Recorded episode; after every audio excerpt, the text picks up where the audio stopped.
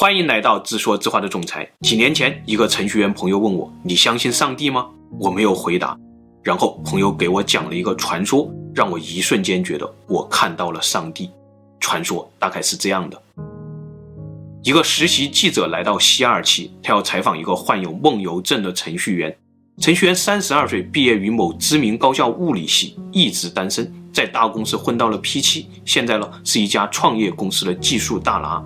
程序员说，他第一次梦游大概是在七八个月前，那个时候他还在上一家大公司。那天呢，加班加到很晚，代码还没有写完，他就准备拿回家继续写。但是到了家里以后，躺在床上他就睡着了，醒来的时候已经是第二天早上。于是他赶紧打开电脑准备写代码。结果他发现所有代码都已经写完了。记者问：“所以你怀疑你是在梦游的时候起床把代码写了吗？”程序员接着说：“这种情况后来又发生过好几次，他都没有太在意，也没有想过什么梦游写代码的事情，因为他从前就有过这种毛病，压力太大以后就爱忘事儿，有点像喝酒断片儿的感觉。他一直以为代码是自己回家后就写了，只不过压力太大断片儿给忘了。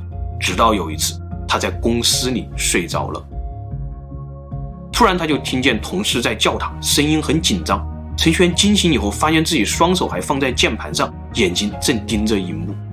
同事告诉他：“你刚刚可真吓人，突然坐起来写代码，怎么叫都叫不醒，还敲得飞快。”程序员还以为是同事在捉弄自己。后来，领导也给他放了半天假，让他去看医生。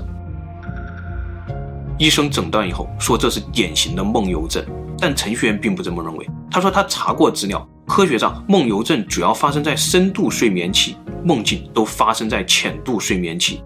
人体呢有一种机制，就是为了防止梦境中身体被大脑控制，这个机制会在浅度睡眠期将大脑与肌肉断开，所以一般梦游的人都不会记得自己做过和梦游相关的梦，但是他却一直在做同一个梦。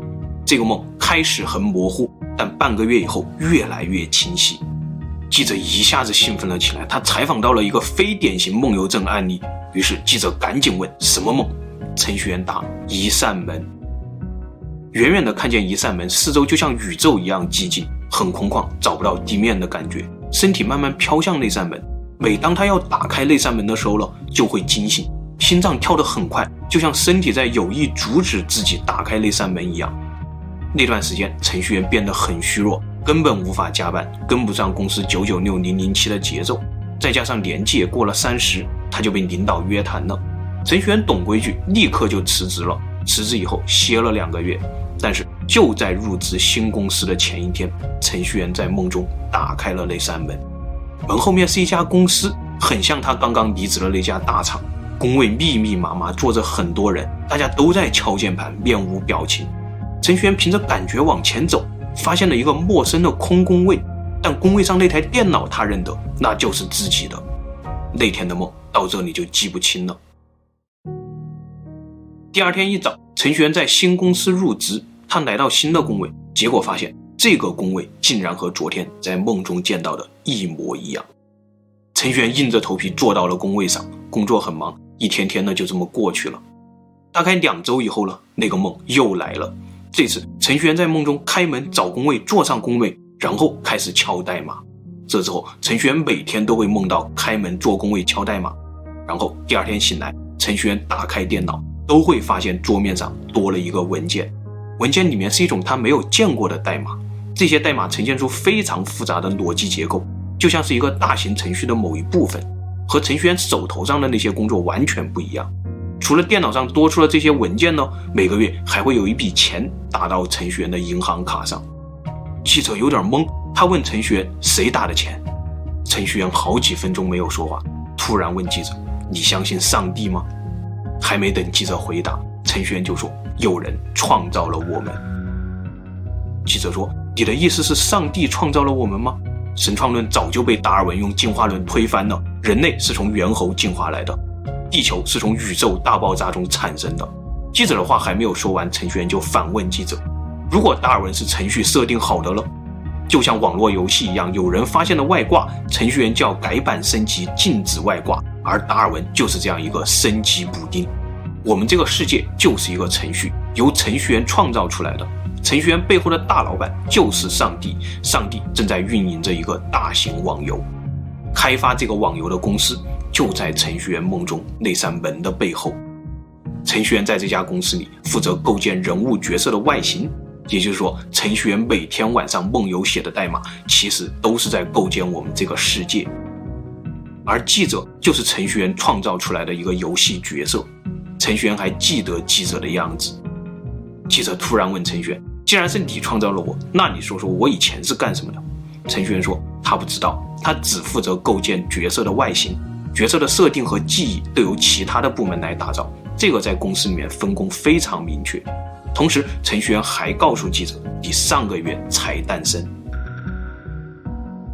程序员继续说：“你的记忆全都是代码，你记得你是二十多年前从一个婴儿一点点长大的，但事实上你一个月前诞生的时候就已经是现在这个样子。”程序员负责构建记者的外形，还有其他同事负责构建记者的记忆，包括记者的父母、家庭等等人的记忆。也都是和记者一起在上个月刚诞生的，这样就会出现一个 bug，那就是随着系统当中越来越多的记忆诞生，系统就必须修改更多人的记忆。修改记忆的过程呢，在程序中积累了几百年，bug 就越来越大。程序中越来越多的记忆体开始怀疑他们记忆的真实性，于是有一些人开始耗尽他们一生的心血来思考造物主和神的问题。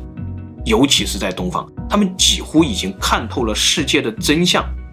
然后升级程序开始了，达尔文被创造了出来，进化论压倒了创造论，所有关于造物主的想法通通被系统压制。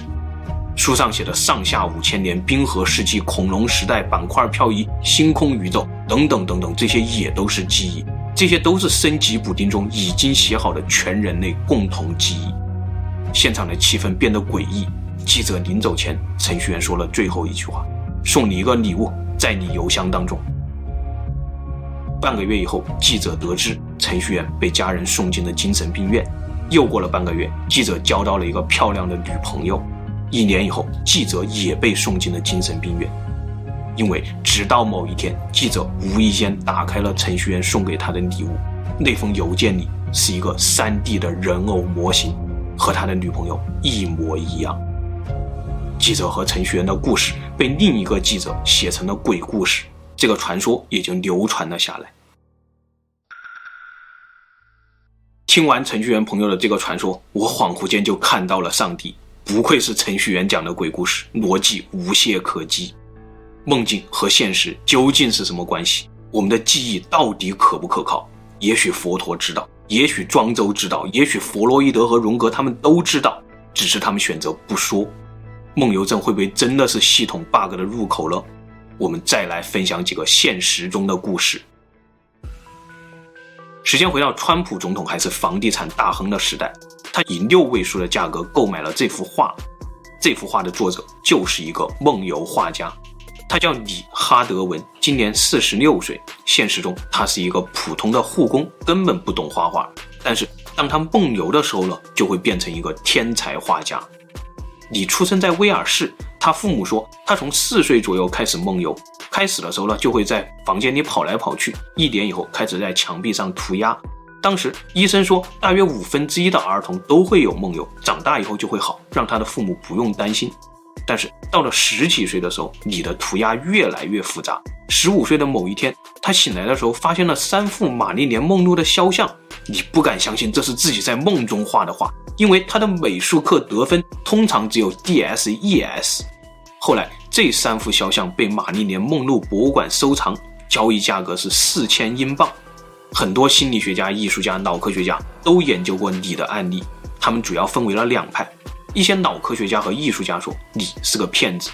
现实生活中与你接触过的人也大多对他都没有什么好感，觉得这个人浮夸张扬、爱嫉妒。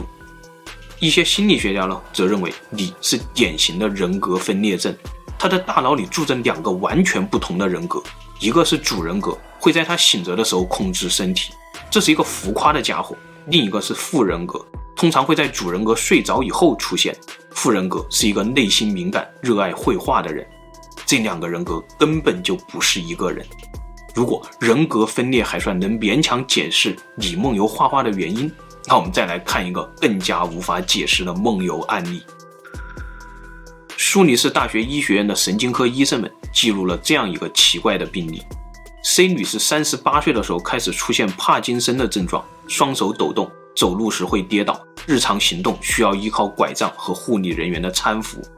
患了帕金森八年以后呢，C 女士又出现了梦游的症状。C 女士几乎每晚都会梦游，因为她第二天总会发现自己的嘴巴和双手上沾满了巧克力。很显然，她昨天晚上夜里梦游的时候去厨房吃巧克力了。C 女士向医生求助，医生也感到惊奇：一个帕金森的严重患者是如何像正常人一样梦游的？医生在 C 女士的房间中装上了监控，不久以后看到了惊奇的影像。梦游中的 C 女士似乎并没有严重的帕金森症状，她能够正常的下床行走，还能够正常的把巧克力放到嘴巴里面。后来，医生治好了 C 女士的梦游症，但她的帕金森症状并没有得到改善。科学家认为，梦游时大脑负责运动和空间感知的区域会处于兴奋状态。难道这种兴奋状态甚至可以激活某些功能，让梦游者在梦中拥有比清醒的时候更强大的运动能力吗？下一个案例好像也真的是这样的。这个叫做雷切尔的女孩是一名中学生，十八岁。当时她正在参加舞蹈考试。第一天考试结束以后呢，她觉得很累，早早的就上楼睡觉了。大概晚上十一点的时候，她妈妈突然被女儿的尖叫叫醒。妈妈从窗边往外看，发现女儿正躺在楼下的草地上。女儿的爸妈赶紧跑下去，发现女儿就像睡着了一样，没有知觉。父母着急地呼唤着女儿，女儿就像半睡半醒一样，还能与父母对话。父母把女儿送往医院，到了医院以后，女儿才算真正的醒了过来。她完全不记得自己刚刚做了什么。当他听说自己刚刚从七点六米高的窗户上跳了下去，他也大吃一惊。更惊奇的是，医生又是 CT 又是 X 光，检查了一晚上，女儿身上竟然没有一处骨折。父亲说，女儿应该是双脚先踩到了矮灌木上，然后再落到了草坪上，最后身体顺势在草坪上向前滚。这一系列动作就像一个熟练的跑酷选手一样。第二天，女儿还去参加了舞蹈考试，获得了 A 的成绩。到目前为止，无论是脑科学家、心理学家还是医生，他们似乎都无法完美的解释梦游。但是生物学家却有一个比较有趣的解释。生物学家说，梦游有很强的遗传性，而且梦游中人体通常会表现出很强的运动能力。比如前面的故事里，女孩能够像跑酷选手一样的保护自己，帕金森患者能够正常行动，普通人能够成为画家。这种现象可能与进化有关。大脑一半睡觉一半警戒，这在动物中非常常见。最典型的就是鲸鱼。如果用人类对睡眠的理解来看，鲸鱼它们都是在梦游，一边睡觉一边游出水面换气。另一个层面，有百分之十五的儿童都有过梦游的经历，但成年人梦游只有不到百分之四，这也恰好符合进化上的三重脑假说。三重脑假说认为，人类的大脑是被三层结构包裹起来的，这三层结构来自进化。最里面的是脑干、小脑等区域，这是爬行脑，也就是当我们还是爬行动物的时候，我们的本能都储存在这里，比如食欲、性欲等等原始的欲望。第二层是下丘脑海马体这一带的区域，这个区域叫做旧哺乳动物脑，它储存着我们的记忆、情绪、运动等等基本的能力。最外面呢，左右两个脑球这一带区域叫做新哺乳动物脑，控制着我们的思维、认知、语言、想象力等等高级功能。深度睡眠的时候，我们的新哺乳动物脑是停电的，但旧哺乳动物脑和爬行脑并没有停电，而是被锁定起来了。儿童的锁定机制没有发育完全，所以梦游的比例会更高。也就是说，梦游的时候其实是一个非常原始的你出来控制了你的身体。这个原始人你会像猿猴一样敏捷，也会像原始人一样具有绘画天赋，甚至还能像鲸鱼一样一半大脑睡觉，一半大脑活动。好了，今天的故事就分享到这里，谢谢大家。最后，夫人说。没想到梦游这个 bug 也是用进化论来解释的。再想想程序员的那个鬼故事，真的有点恐怖啊！